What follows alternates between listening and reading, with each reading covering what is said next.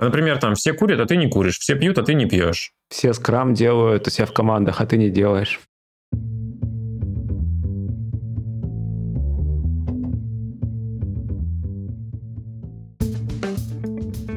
Привет! Я Юра Агеев, и это 179 выпуск подкаста Make Sense. Вместе с гостями подкаста мы говорим о том, что играет важную роль при создании и развитии продуктов. Люди, идеи, деньги, инструменты и практики. И сегодня мой собеседник Тим Шраго.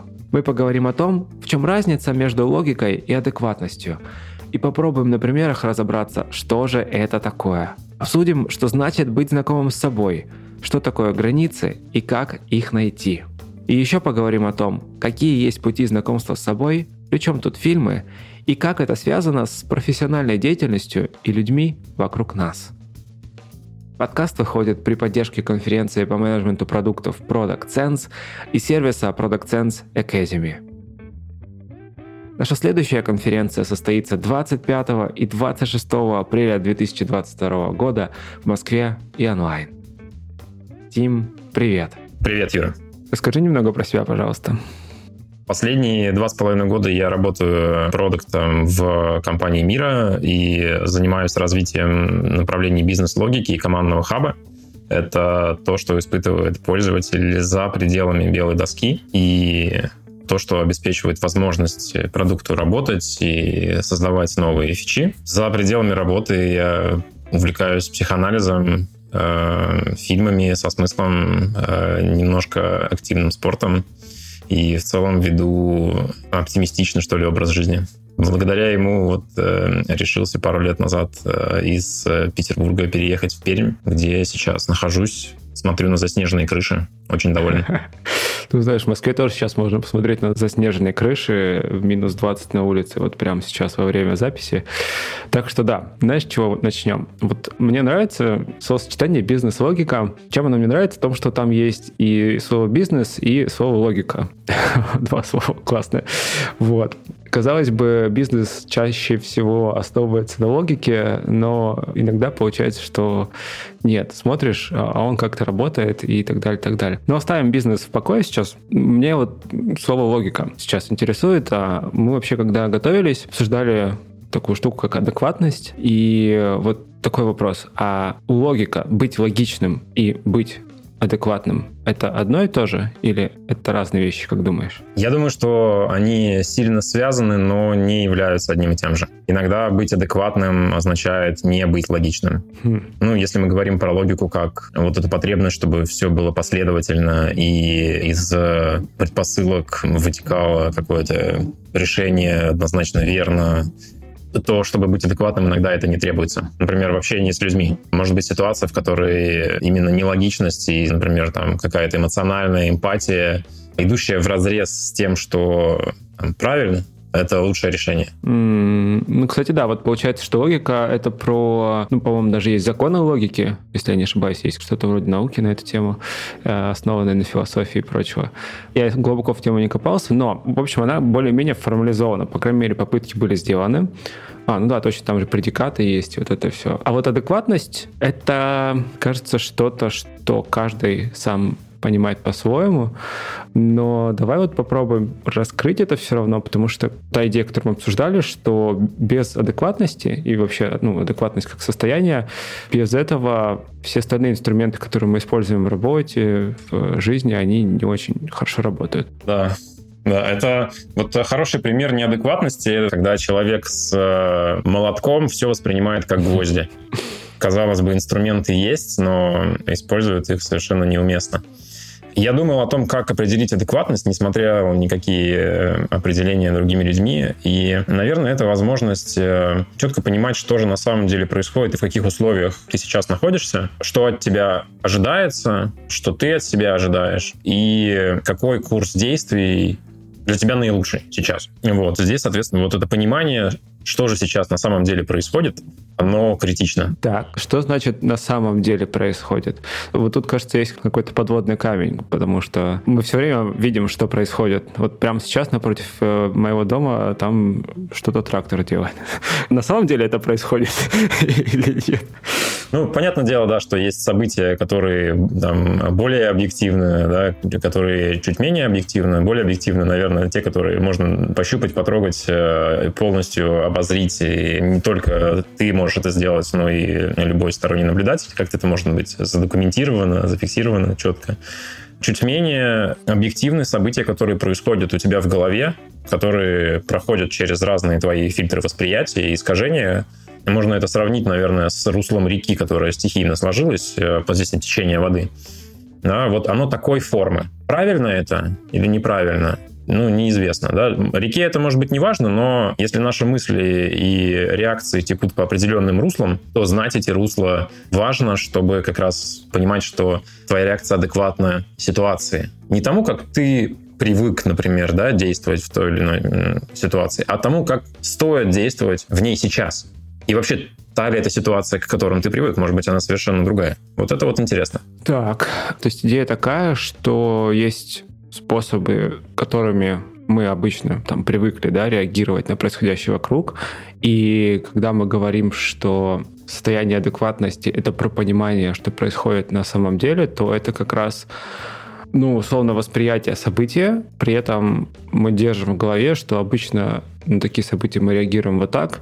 И если нам хочется среагировать вот так, то это что? Это адекватно или неадекватно? Ну да. Это может быть адекватная ситуация, а может быть неадекватно. Кстати, наверное, не стоит э, вот адекватность воспринимать как, например, свойство человека, это, это может быть какая-то негативная коннотация. Так, ну вообще да, типа есть он неадекват, типа вот так говорят и все такое. Да, но при этом обычно это суждение такое оценочное и э, тоже исходя из каких-то внутренних установок э, субъективных очень того, того человека, который э, говорит. Я думаю, что вот э, адекватность, как ты ее описал, она как раз позволяет тебе увидеть, какими инструментами стоит пользоваться в ситуации сейчас. Они у тебя вообще есть или нет. Потому что нам, естественно, пользоваться там, шорткатами, какими-то самыми простыми путями, ну, мы привыкли. Большинство действий, которые мы совершаем в жизни и решения, они уже э, автоматические. И вот этот автоматизм, он не всегда... Ну, не всегда помогает. Да. Не всегда да. оптимальный, наверное. И не всегда помогает, да. И здесь как раз эта адекватность, э, она является, что ли, точкой опоры и готовность вообще оценить. Так, а я сейчас понимаю, что происходит или нет? Я знаю, как действовать в этой ситуации или нет? А что там будет последствиями моих тех или иных действий? Что на кону, например? Я это знаю или не знаю? Вот это все как точка опоры для принятия решения. Конечно же, в этом состоянии, да, Канеман, по-моему, писал, что невозможно в этом э, состоянии постоянно находиться. Это очень быстро съедает ресурсы э, мыслительные. Но с адекватностью такая интересная штука, что многие, наверное, ситуации, через которые мы проходим, они начинают ну, усваиваться и переходят из сознательного в бессознательное какое-то реагирование. И мы, если уделяем внимание этим важным ситуациям достаточно регулярно, и нашей адекватности в этих ситуациях достаточно регулярно, то наши реакции и поведение становятся адекватными на автоматизме, что тоже хороший результат. Я, кстати, слышал много разных цифр, слышал, ну, в том числе там истории про привычки, про там, 21 день, 60 дней, сколько-то это. Вот то, о чем ты говоришь, про изменение вопросов восприятия, Последнее, что я слышал из подкаста Джо Хадсона, Art of Accomplishment называется подкаст, там была история как раз про то, что вот если ты начинаешь замечать в моменте, ага, вот я себя сейчас вот так веду, а что будет, если я поведу себя немножко иначе и так далее, так далее. Ну, в общем, говорят, что 3-5 раз попробовать скорректировать такое поведение, и оно как-то поменяется. Я пока не уверен, но вот такое число есть. Интересно. Я думаю, что есть э, те паттерны, которые достаточно легко изменить, особенно когда они уже дошли до осознания. Да? Есть те, которые даже после осознания переменить достаточно сложно. Те, что базируются на наших более глубинных, что ли, реакциях или там системе ценностей, системе отношений вот, в психике. Окей. Okay. Слушай, а вообще звучит, как будто бы находиться в состоянии адекватности достаточно энергоемко может быть. Давай попробуем это заземлить на примеры, чтобы показать как это может быть интересно и полезно. Да, ну вот мы с тобой обсуждали, как это отражается в работе. Я выделяю, наверное, несколько ситуаций, в которых мне нужно пройти вот такую проверку на собственную адекватность. Это в общении с людьми, например, в там, какой-то конфликтной ситуации или в ситуации помощи другому человеку, да, или в ситуации исследования мнения другого человека, да, например, мы в продукте исследуем, как действует потребитель, пользователь нашего продукта, например. Какая у него внутренняя мотивация. Для того, чтобы об этом действительно можно было судить, и чтобы можно было увидеть ее во время исследования, надо от своих собственных значит, мнений по этому поводу отстраниться. Второй, наверное, класс ситуации — это когда я работаю с фактами. Здесь нужно четко оценить вообще. Я сейчас делаю э, там, анализ имеющейся у меня информации. Она дает мне полную картину или я просто спешу скорее принять решение? Может быть, я очень просто устал, например, в этом, решая эту задачу, да, и хочу как можно скорее любое решение принять. И обычно это будет первое решение, да. Ну, одно из моих открытий, что ли, когда я сфокусировался на продукт менеджменте стало то, что первое решение, как бы хорошо оно не звучало, часто может быть не тем решением. И в целом я знаю за собой, что я склонен принимать решение о том, как решить какую-то проблему в тот момент, когда на самом деле нужно уделить больше внимания проблеме изначально и понять, она вообще она существует, она валидна, она какого масштаба, на что она влияет, что будет, если ее не решать. Вот все то, чем нужно заниматься как раз в продукте. Вот, это такой второй класс Слушай, э, ситуации. Да, вот смотри, тут мы возвращаемся, наверное, в каком-то смысле к вопросу адекватности, да, поведения. То есть, э, насколько это поведение подходит под ситуацию. И вот представим, например, первый класс ситуации, да, когда мы используем проверку адекватности, да, это в каком-то смысле про способность остановиться, спросить себя, а вот то, что я сейчас делаю, оно вообще подходит под ситуацию или нет? Да, ну, либо при прокачанном навыке уже можно не останавливаться, потому что этот наблюдатель внутри тебя существует уже постоянно. М-м, внутренний голос, который спрашивает. а ты все интервью провел? А ты точно всех спросил? Аналитику посмотрел? Да, или хватит, достаточно. Больше не нужно интервью. Хватит аналитики, действуй. Окей. Okay. Смотри, вот здесь, кажется, мы как раз заходим уже тогда на территорию вот автоматизмов. Ты, ты упоминал уже Канемана, да, то, что ну, большая часть действий, решений мы принимаем быстро, потому что это эффективнее, чем думать каждый раз над ними. Ну и, соответственно, это приводит нас в ситуацию, когда мы, ну, действительно, вот сталкиваемся с ситуацией, еще определились, что делать, пошли дальше и так далее, и так далее. И вот там днями, ночами, в общем, постоянно это происходит. И была аналогия соответственно, с руслом реки, которая течет, и она достаточно глубокая, и вообще русло реки сложно сдвинуть с места. Возможно было, конечно, и сейчас возможно, но это вообще тяжелая работа. Вот. И, соответственно, вот зная, что есть автоматизмы, зная, что это сложно меняется, все-таки, а как тогда вот этот внутренний наблюдатель, как его будить? Ну, потому что, скорее всего, он спит большую часть времени. Особенно если ты его раньше не трогал особо и ну, не думал в эту сторону. Угу. Конечно же, этому помогают ситуации, в которых ты не справился. Там, где тебе, ну, собственно, обратная связь показывает, что ты не так оценил ситуацию или не так оценил себя в ней. Классно, когда этому помогают еще другие люди. Ну, то есть объяснить тебе, показать, э, что ты не заметил. Поэтому, наверное, хорошие наставники этому помогают, внешние наблюдатели. И собственная готовность на самом деле что-то менять. Мы знаем, да, что есть э, там, внутренний локус контроля у людей, есть внешний локус контроля у людей, да, то, как они э, принимают, наверное, ответственность за происходящее на себя. Так, а давай кратко разницу между ними. Теоретически да, различие локуса контроля внутренний э, говорит о том, что характеризует то, что человек берет на себя ответственность за изменение ситуации, которые ему чем-то не нравятся, и чувствует в себе силы на нее влиять. Внешний локус контроля соответствует ожиданию, что ситуация изменится извне и не принять на себя ответственность. Угу. Вот как-то так. Ну вот э, первое было, да, предложение, чтобы тебе могли подсказать, когда ты что-то не так делаешь, да, там наставник или коллеги или друзья. Ну, ты сам увидишь. Сам Сначала ты сам увидишь. Опять же, понимание вот локуса контроля у меня он какой. Ну, то есть, потому что, знаешь, на самом деле, кажется, вот про локус контроля, эта история, ее еще тоже надо увидеть. Человек может жить и жить, и жить, и жить, и не видеть, а какой локус контроля, он может не знать этого словосочетания даже. Вот. Нет, это, это просто скорее здесь локус контроля, это какая-то теоретическая, может быть, э, прослойка того, что человек в целом готов или не готов принимать а. на себя ответственность за то, что с ними происходит. Это не то, что он хочет, и он может на это влиять. То есть Потому что автоматическая реакция как раз говорит о том, что менять себя не надо. Менять себя надо только если ты с чем-то глубоко не справился. А что это значит? Ну, мозг ленивый, зачем ему меняться? Зачем менять русло своих не, не, Нет, ты говоришь, что меняться только если там глубоко не справился. Это типа какой-то провал Какой, Когда какой-то травматический опыт был. Ага. Да, сильный травматический опыт, не знаю, там отношения распались, э, там с работы уволили, травмировался как-то. Вот э, чтобы как бы сигнал дошел до до действия какого-то. То есть такие сильные сигналы могут приводить э, как раз к запуску и механизмов рефлексии какой-то, и изменения модели поведения, и русло реки может перекинуться. Ты об этом говоришь? Да. Угу. Да, да, да. Ну, опять-таки, у разных людей по-разному. Хм. То есть у кого-то, даже когда рак на горе свистнул, э, все равно ничего не меняется. Окей. Кажется, это про знание себя, мостик обратно к адекватности, да, в том, что тебе надо знать себя.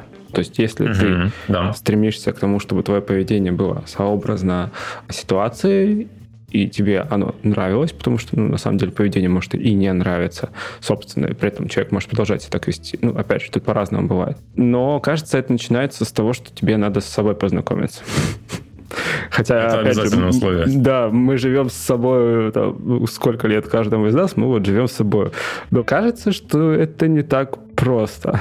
Это не так просто, как в зеркало посмотреть. Очень непросто по-настоящему познакомиться с собой, потому что с большой вероятностью то, что мы о себе узнаем, может нам не понравиться и очень сильно разойдется с нашим желаемым образом себя. С тем образом, который мы хотели бы показывать другим, образом обычно человека преуспевающего, там, разносторонне интересного, ведущего просто замечательный образ жизни, окруженного всячески приятными людьми, достойного внимания, признания, наград, побед и всего такого. На деле мы не такие, и, может быть, э, это все, как бы то, что мы знаем про себя, это вершина айсберга, торчащая над поверхностью воды. И процесс узнания себя, он э, отрезвляющий. После долгого, наверное, опьянения, можно так сказать. Э, или беспробудного Выход из э, пьянства. Да. И, конечно же, э, скорее будет хотеться как-то метафорически опохмелиться, интересно у нас пошли метафоры, чем продолжать это знакомство. Почему? Сопротивление? Да, очень большое сопротивление. То, что мы про себя не знаем, мы не зря как бы не знаем. Не зря да? не Были какие-то причины, приведшие к тому, что мы это про себя не замечаем или позабыли, игнорируем, вытесняем. Может быть, это помогло нам выживать в каких-то периодах, да, или помогло нам адаптироваться к обществу. Глубокое знакомство с собой, оно в том числе требует э, очень э, крепких собственных границ, которые обеспечивают безопасность вот а что, всего что того, это что... значит? Это значит, например, что э, человеку комфортно быть там, отличным от других, не соответствующим mm. их ожиданиям, в том числе очень близких людей. С учетом того, что наша жизнь начинается с адаптации к ожиданиям других людей, да, в какой-то момент для того, чтобы быть адекватным и знать себя на самом деле, получить доступ к своим собственным ресурсам, ну, говорю про психические ресурсы, нужно оградить себя от, так скажем, наводок со стороны других. Вот это тоже неприятный процесс. Ну да, выстраивание границ, это, в моем понимании, это в том числе да, про вот ты упомянул ожидания, да, когда у тебя условно есть там родные, близкие люди, они что-то от тебя ждут, а ты ведешь себя не так. Ты ведешь себя адекватно, на, минуточку, своему собственному представлению о том, как нужно себя вести в данной ситуации. И в этот момент, кажется, их представление жизни становится неадекватным тебе твоему. Тебе, да, потому что это их, и они э, не чувствуют. То есть очень важно, наверное, понимание, что как бы это ни выглядело со стороны, на самом деле у другого человека не болит то, что болит у тебя. Я в широком смысле говорю болит. Да? У него есть какой-то свой план, и он тебя видит так, как он видит. У него есть вот свой образ тебя в голове, который он всячески на тебя натягивает, когда ты да, находишься рядом, например. Да.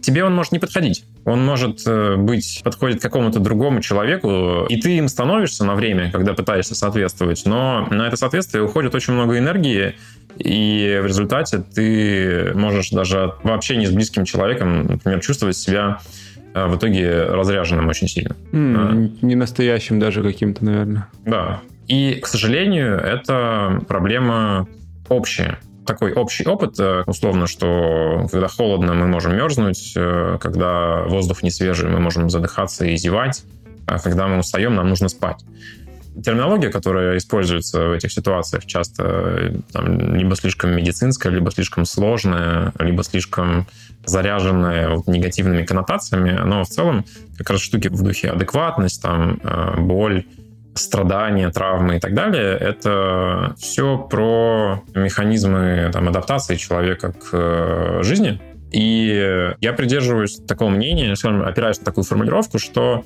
ну вот так нужно было. А, для человека, чтобы вот он сегодня оказался здесь таким, как он есть, да, вот так нужно было жить, вот так нужно было адаптироваться, такие там механизмы защиты нужно было активизировать или вырабатывать. Но они теперь, возвращаясь к адекватности, да. могут быть не нужны и не актуальны. Угу. Но автоматически они не остановятся. Они продолжают э, действовать. И, соответственно, например, как еще понять, что ты не очень адекватен, что стоит вот этого внутреннего голоса спросить, слушай, что происходит? Это когда, например, жизнь приносит тебе страдания, и ты не понимаешь, почему, например, или их э, как-то слишком много. Ну, жизнь, например, плохо выглядит, да, и ожидания вообще от нее скорее негативные. То есть кто-то все время хочет обмануть, обойти, Постоянно из Сбербанка мошенники звонят э, специально обученные. Да, да, да, да. При этом тебе звонят три раза чаще, чем соседу. Да, почему так? Это как раз такой момент, что, а может быть, ожидания от жизни такие? Ты видишь мир условно опасным, ну, то есть ты ожидаешь, что мир к тебе относится вот так, и ты продолжаешь это видеть. Да, и это умножается, да, это замечательное такое правило, которое мы обычно там относим какой-то, ну, к мистике. Да, там эффект есть, даже название какое-то, я забыл, блин, все время забываю этот эффект, когда ты... Психоанализ это называется синхронистичность.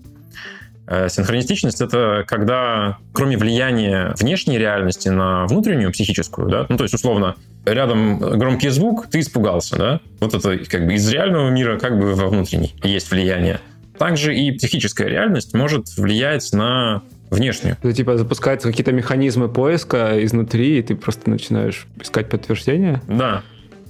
И не только подтверждение ты начинаешь искать, ты начинаешь генерировать ситуацию, в которой ты его получишь. О, боже. Вот, поэтому, конечно же, какое-то позитивное отношение к жизни и ожидания позитивные от нее, да, что я сейчас проснусь, и будет классный день. Я сейчас приду на работу, и у меня там а, шикарная команда, очень интересный проект. И пусть даже он сложный, но я с ним справлюсь. И да, я могу быть к массе ситуаций не готов, но у меня есть ресурсы в них разобраться и выйти из них лучшим доступным для меня способом. Я привожу а усилия. Это и... как-то, как знаешь, как попытка самоубеждения в чем-то. Если это остается только на уровне слов и каких-то позитивных аффирмаций, то, конечно же, это ага ну, скорее аутотренинг. Но он а, тоже полезен. Да, аутотренинг. Единственное, что это не должно переходить в, опять-таки, в зону неадекватности, когда ты это себе твердишь, что все хорошо, духе, все хорошо. У меня все хорошо. Да, собачка да, с горящей кружкой. Да, this is not fine. Да. да, и здесь это скорее про то, что ты стараешься действительно увидеть в ситуации хорошее, и потом как бы раздуть это, знаешь, как искру, чтобы именно хорошее в твоей жизни прибавилось. Это интересно. Смотри, вот есть границы, да, о которых человек, допустим, еще не осведомлен. Ну, вот я, например, про свои границы не думал до прошлого года, пока я не пошел к зубному, и мне не понравилось. Не то, что процедура не понравилась, мне не понравилось отношение человека ко мне.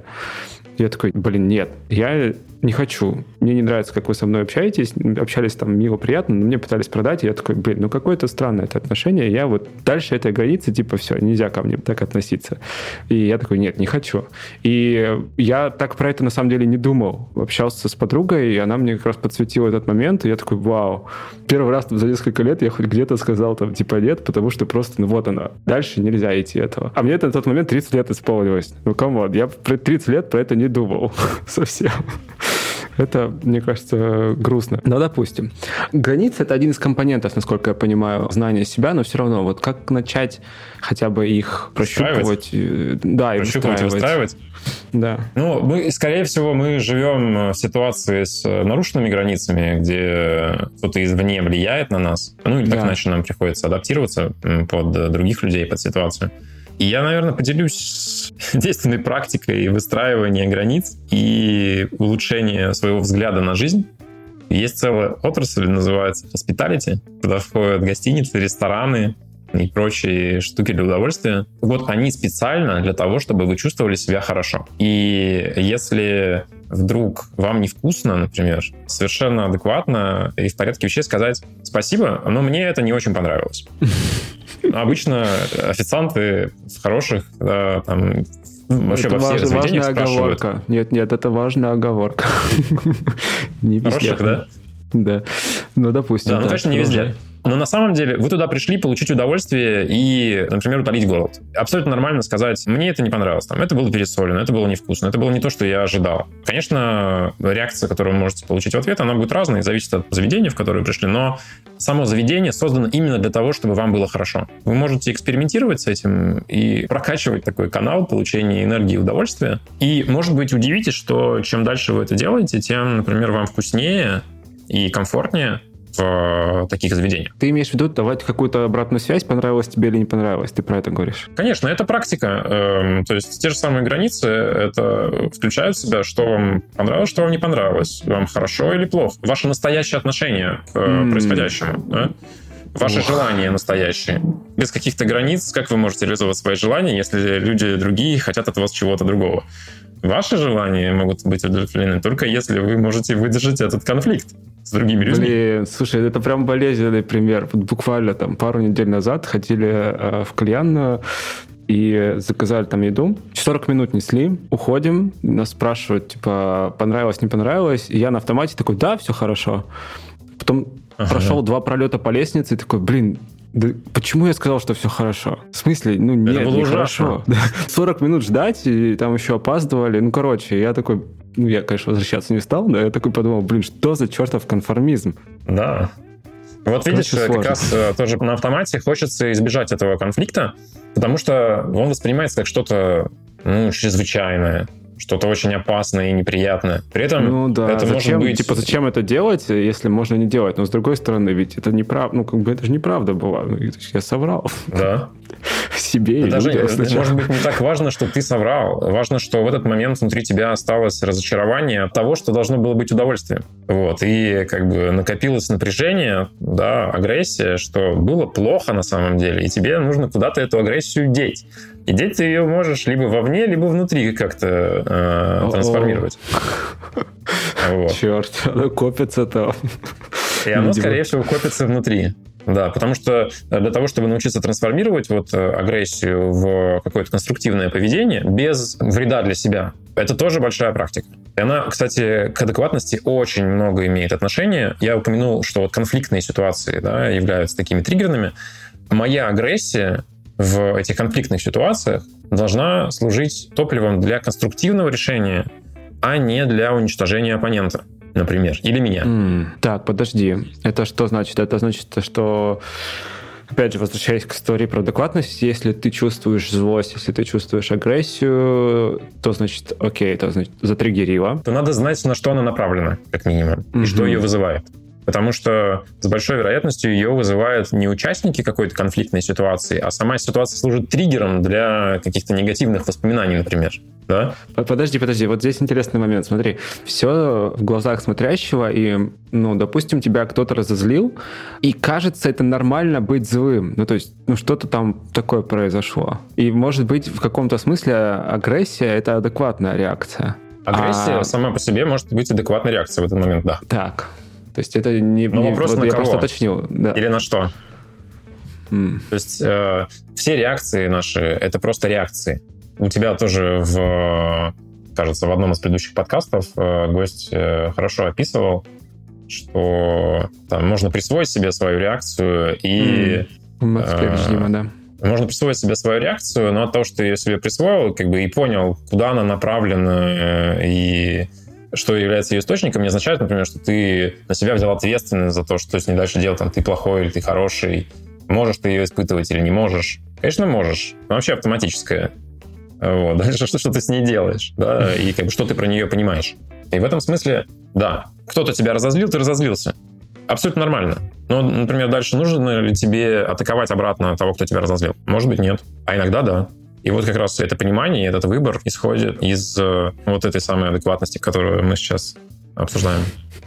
Хорошо, давай попробуем дальше тему развить с э, тем, как лучше себя знать. Но вот с такого угла хотелось бы на нее посмотреть, что пример который ты привел, да, э, с ресторанами и прочими, э, про границы. Я вот 7 лет знаю человека. Где-то там последние, наверное, 6-5 лет мы вместе ходили по разным заведениям. И я каждый раз наблюдал то, о чем ты говоришь. Он делился с персоналом, иногда там с менеджерами, типа, а вот это понравилось, это не понравилось и так далее. Для меня это было крайне неловко наблюдать это. Ему еще за это иногда еще десерт давали. За то, что честную обратную связь дал. Вот, но не суть. Суть в том, что как бы я, видя все это, я не воспринял это как позитивную модель поведения. И Соответственно, тогда такой вопрос. Мы же вот как социальные животные учимся, наблюдая за другими людьми. И я не научился, например. Но иногда же что-то там из фильмов, из прочего, оно проникает в наше сознание и вот создает образы, а теперь вот так. И границы в том числе может нарушаться. Тогда, тогда... Короче, long story short, вопрос, окей, а как нам тогда вот быть с этим, что на нас очень сильно в том числе влияет среда или наоборот не влияет? Ну, то есть в процессе познания себя. Вот так. Да, это супер важный вопрос. Если бы он не стоял так остро, в мире не было понятия отшельничества или каких-то там, не обязательно физического, может быть, просто внутреннего, но в моменты скажем так, духовного и личного роста, часто самое ценное — это остаться в одиночку со своими вопросами. И чтобы не э, подкреплялись негативные какие-то воздействия да, на, на то, как ты думаешь и действуешь. Но понятное дело, что часто изолироваться нет возможности, и тогда можно избирательно подходить к тому, ну, как бы подсвечивать для себя в том, что ты видишь в поведении других. Вот, это вот интересно. Почему он так делает и почему ему дают десерты за это? Ведь я считаю, что это плохое поведение. И ну, большинство людей так не делают. Скорее, да, да. А он еще при этом э, может излучать э, Э, например, комфорт и удовольствие, когда делится своим, своей обратной связью. Еще и улыбается, возможно. Да? И ему еще в ответ улыбаются и говорят, да, спасибо, как здорово, что вы нам это указали. Ну, так, по крайней мере, люди чувствуют себя рядом со мной, когда я начинаю рассказывать о том, что мне было вкусно, а что было невкусно. Я ведь это делаю, исходя из э, позиции получения максимума удовольствия в следующий раз. То есть они же обо мне заботятся, и я им говорю, как правильно обо мне заботиться. Это замечательное чувство. Помогаешь им заботиться. Да. Хорошая формулировка, да. Вот ты, э, да, упомянул про фильмы. Для меня это супер важный источник как раз расширения собственного диапазона восприятий, что там, ну, проживание каких-то разных ситуаций. Ну, и я, может, говорю не какие-то, не каких-то супер популярных развлекательных фильмах, да, а о чем-то, что заставляет задуматься, там как-то эмоции вызывает, э, может быть, сложные переживания. Да. У меня часто вот, в подборке фильмов, которые я там посмотрел или планирую посмотреть, есть такие, которым вот я их читаю в этом списке и думаю, ох, не хочу сейчас я это смотреть, не готов. Потому что э, предвкушаю, что ну, потребуется как-то переваривать. Будет. Да. Будет сложно, да. Но это все равно такая очень, очень ценная пища для размышления, если уметь ее действительно переваривать. Тоже, тоже как приходит с опытом, но... Э, что это дает? Ну, то есть вот действительно есть такие сложные фильмы. Ну, у меня точно такие были фильмы. Я вот смотрю действительно на название или на синопсис такой, блин, что-то как-то не сегодня. Нет, сегодня что-нибудь повеселее хочется. Чем они помогают? Что именно происходит? Как думаешь? Это как учиться на чужих ошибках. Mm. Только не в прямом смысле, э, что вот, например, так делать не надо. Да? Э, это может быть слишком поверхностный вывод, потому что неизвестно, это же все-таки сценарий какой-то написан. Человек мог что угодно написать туда. Совершенно непоследовательное какое-то поведение, да.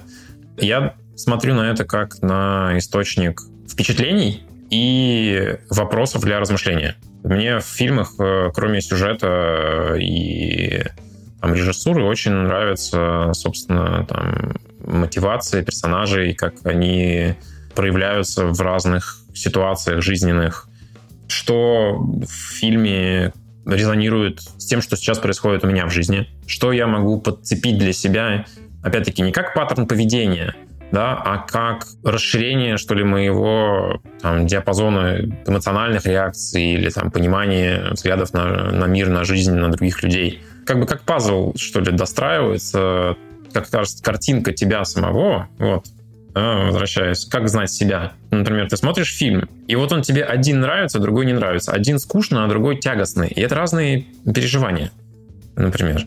Да? А другой интересный. И ты на одном дыхании смотришь. Вот это все тоже говорит о том, что тебе сейчас актуально. Почему тебе сейчас тягостно это смотреть? Что в такое в этом фильме, что вызывает в тебе сопротивление к его просмотру? Да, Какие может быть, там, что есть что-то, или актеры, или события, или какие-то переживания, которые ты ожидаешь из него да. получить. Ну, типа, тебе не хочется грустить да. Э, по какой-то причине или еще Да, может быть, это, кстати, это интересно, да, ты э, да, подчеркиваешь, что, может быть, у тебя были другие ожидания. Кому из персонажей ты там сопереживаешь, с кем ты там ассоциируешься, это очень важно. При этом ты можешь не думать о том, как это происходит, э, но автоматически выбирается какой-то персонаж, который ближе всего тебе в твоей жизненной ситуации текущей. А если говорить про тот внутренний голос, который нам говорит об адекватности, то он на самом деле не является никем из этих персонажей. Он наблюдает за ними, за всеми. И даже очень страшный фильм можно смотреть, э, там эмоционально очень тяжелый, не впадая в страдания, как те, кто участвует э, ну, в сюжете. Можно быть наблюдателем и понимать, что там происходит, и понимать, что действительно, например, развивается очень драматический сюжет, очень э, болезненные переживания испытывают персонажи в этом фильме. Разрешение ситуаций, в которых они оказались, требует от них колоссального напряжения внутреннего, да. И вообще мы наблюдаем их какую-то очень глубинную трансформацию, да, там, в ту или иную сторону. Все это можно видеть и понимать, и пропускать через себя. Но в том числе и иметь возможность отстраниться и посмотреть, а что происходит в целом как бы, насколько это там, соответствует моей картине мира, например. Вот это вот тоже такой способ. То есть в каком-то смысле это про то, чтобы создать такую ситуацию, в которой можно будет задать себе вопросы, вот так. Да. Почувствовать. Да что-то. Просмотр фильма такой вовлеченный, вот, это проживание ситуации, настоящее проживание. Это как, знаешь, э, такой физиологический факт, что если мы о чем-то думаем словами, то у нас связки двигаются, как будто мы говорим. Или когда мы смотрим, э, как кто-то там занимается спортом, наши мышцы автоматически двигаются, совершая похожие движения. Ну, там мы напрягаемся, да, также. Особенно если мы каким-то этим спортом занимались раньше. Вот я занимался в школе плаванием, и э, всякий раз, когда я вижу, как кто-то ныряет, у меня автоматически задерживается дыхание, и начинают активизироваться мышцы руку-ног. Точно так же здесь. Э, там наша психика начинает прорабатывать ситуацию, как если бы она в ней оказалась. И это очень хороший источник получения опыта. Там, ну да, даже для... как упражнение в каком-то смысле, тренировка. Это, это большая работа, да, это большая работа. В целом, вот э, такое освоение навыков каких-то или моделей поведения, или там диапазонов реакций, глядя на других людей, для меня супер близко. Я это практикую постоянно и э, неосознанно. То есть я, а ты имеешь в виду уже людей из реальной жизни или никакой разницы из нет? Из реальной жизни кино, тоже. Что жизнь? Да. Ага. Из реальной жизни тоже. То есть, э, ну, я прислушиваюсь вот к своим ощущениям, когда какой-то человек рядом со мной что-то делает. Э, я там наблюдаю с интересом, как он это делает. С детства у меня такая была история, что если я не знаю, что что-то сложно, скорее всего, если я попытаюсь это сделать, оно у меня получится. Mm-hmm. Особенно, если да. я видел, как это кто-то другой делает. А если тебе сказали, что это сложно? Это что же есть такой социальный аспект ограничительный? Тебе сказали, что это невозможно, и ты такой, а, ну ладно, это невозможно, я не смогу. Да, вот э, такое тоже есть, конечно. Поэтому я стараюсь потом понять, так, это на самом деле сложно? Это им сложно или мне сложно? Надо попробовать. Вот, поэтому практика все равно важна, конечно. Слушай, ну вот эта часть, она тоже кажется важной, очень тоже. Потому что мы окружены людьми, даже если вот сейчас, да, там частично на удаленке, но тем не менее, мы окружены людьми, с которыми регулярно взаимодействуем. Ну и там даже, по-моему, фраза такая есть я не уверен в ее достоверности, но, допустим, ты там средняя арифметическая из там, пяти или шести человек, которые тебя окружают. То есть uh-huh. идея такая, что ты действительно очень многое вбираешь из э, поведения людей вокруг тебя, особенно тех людей, которым ты доверяешь по каким-то причинам. Вот, и здесь Как с этим быть? Ну да, нет, я пытаюсь, знаешь, эм, понять, вот все-таки знание себя. Оно тебе очень помогает не становиться средним арифметическим других людей, потому что все-таки вот, ты да. отдельный уникальный человек со своим каким-то там эмоциональным зарядом, со своими интеллектуальными возможностями, способностями и конфигурацией, главное, да, даже дело не в там, способностях.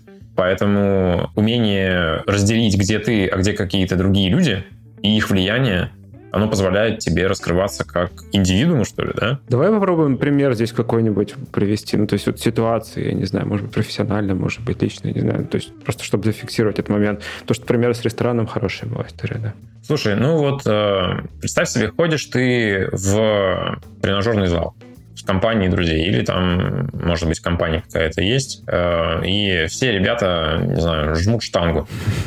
И вот они жмут штангу, кто больше. Все понимают, что если ты много жмешь большой вес, то это круто. Да. Да, то ты крутой. И они все такие крупные, значит, просто горы мышц, не знаю, с тоже собственной большой массой, накачанные, и жмут эту штангу, и ты думаешь, блин, а я вот, короче, из того, что штангу это не жму, не крутой, например. Или думаешь, а я, значит, тоже сейчас впишусь в это соревнование, да, и тоже буду жать штангу. Вот, но есть особенность. Ты, может быть, совершенно другой комплекции, и твоя mm-hmm. конституция может не позволять, например, такое э, наращивание таких мышц. Или у тебя другие кости и суставы. Да, и то, что круто им преодолевать какие-то свои напряжения, может быть совершенно не круто и очень деструктивно для тебя. И при этом от того, что ты этого не делаешь, твоя жизнь может не меняться ни в лучшую, ни в худшую сторону. Ну, кроме того, что с этими ребятами в этой конкретно э, ситуации, деятельности, да. да, ты связь не найдешь. Но, например, там, если ты в своем весе, своим темпом, э, но усердно занимаешься, приобрести их уважение как усердно занимающийся там, ну, с учетом обстоятельств, да. Да. Но при этом гораздо лучше знающий себя. То есть они же тоже знают свои границы.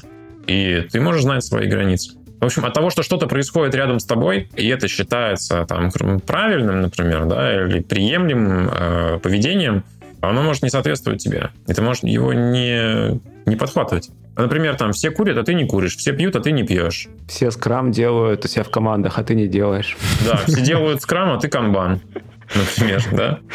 Или, или ты делаешь waterfall все идут в IT, э, а ты, например, выходишь идешь в... Него, да. да, выходишь. Все, все из Перми переезжают в Санкт-Петербург и Москву, а ты из э, Петербурга и Москвы в Пермь. Вот, это об одном и том же. Шутка это с детства, да, когда... А если все с крыши прыгать начнут или из окна, ты тоже прыгать начнешь, да? Да. Это когда оправдывался, ну, ребенок оправдывается тем, что ну, все же так делали. А, блин, это прям действительно очень простой, но при этом очень сильный пример. И кажется, его действительно можно ну, просто перенести на работу, вот, да, как пример со скрамом, с канбаном.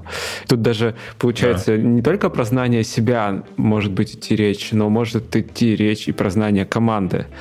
Ну, то есть, если ты знаешь, что у тебя в команде такие люди, которые ну, это может быть сложно, трудно, или вы попробовали, и кажется, не натягивается, давайте пробовать что-то еще. То есть это тоже про знание. Да, это очень важный, кстати, момент ты подсветил. Вот мы когда с тобой готовились, обсуждали еще разные стили общения и знания о том, какие у тебя сильные стороны, какие у тебя слабые стороны, как это реализуется, например, там, в частности, в твоем общении с другими людьми. И ну, вот я про себя знаю, что мне общение один на один дается гораздо лучше, чем общение с э, несколькими людьми одновременно. Потому что, когда мы говорим один на один, я настраиваюсь на волну этого человека. Я знаю, там, понимаю его реакции лучше. Мы можем построить доверительный диалог и обсуждать те вопросы, которые нам сейчас актуальны, более открыто и продуктивно, чем если нужно контролировать групповую динамику угу. в процессе. Потому что все-таки, ну, э, как раз вот эта сонастройка такая, она тоже, ну, энергозатратна с другим человеком. И понимание его, когда вот выдерживание этого контекста на каком-то логическом уровне и на, в том числе, там, психическом, эмоциональном. Потому что, конечно же, это все играет роль. Мы постоянно, когда общаемся друг с другом, мы общаемся постоянно на нескольких уровнях. Том числе проецируем друг на друга ожидания, которые совершенно могут не иметь ничего общего с контекстом, в котором мы общаемся. Ну да, это тоже получается кусочек знания себя, и в каком-то смысле можно развить дальше этот пример. Условные все в кавычках э, берут курсы, я не знаю, ораторского мастерства или выступления с презентацией. Почему? Ну, вроде бы это написано в описании профессии, job description. И вроде бы тоже все таки ну, как менеджер должен уметь говорить там и так далее, и так далее. Ты такой, ну вот это не моя сильная сторона.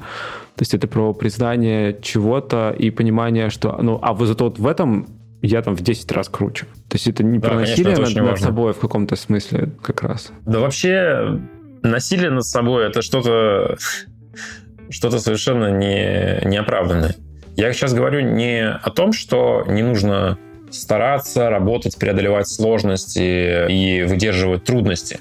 Я говорю именно о том, что насилие над собой что-то, что не там, восполняется впоследствии притоком энергии, каких-нибудь там жизненных благ, новых знаний, да, новых умений и возможностей, а просто как бы травмирует вот это вот очень неправильная вещь. И если действительно есть какие-то сильные стороны у человека и есть э, стороны на которые он не может... Э, да, я бы сказал, они, да. может, может быть, и не слабые, но для того, чтобы их реализовывать, требуется действительно много, ну, даже физической энергии. Например, ты устаешь потом просто после этого безумно. Да-да-да. Приходится расплачиваться жизненной энергией, когда буквально за то, что ты используешь инструмент, который не очень тебе подходит. Как, э, ну, например, взять и мне с моим весом огромные кувалды, там, э, ломать стены.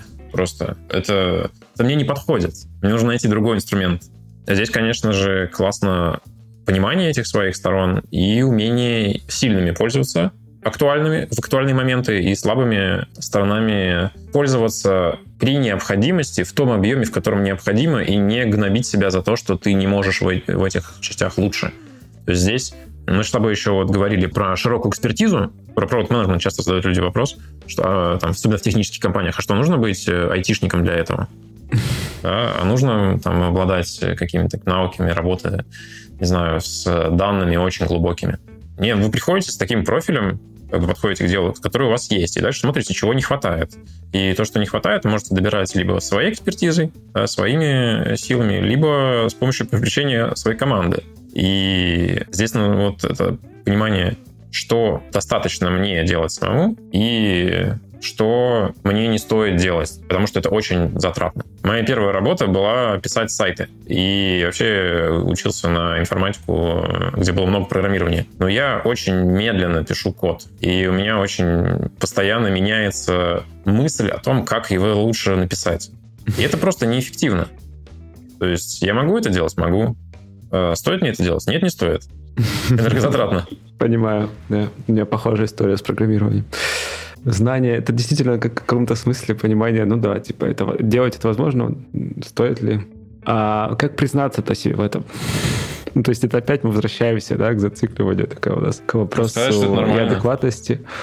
Ох, ну в смысле, нормально. Сказать, что ты, ты от этого не становишься хуже человеком. Конечно, может э, жизнь так сложиться, что ты занимаешься чем-то, ну, совсем не своим, и как бы давишь себя, да, все больше и больше, приближаясь к какому-то надлому, что ли.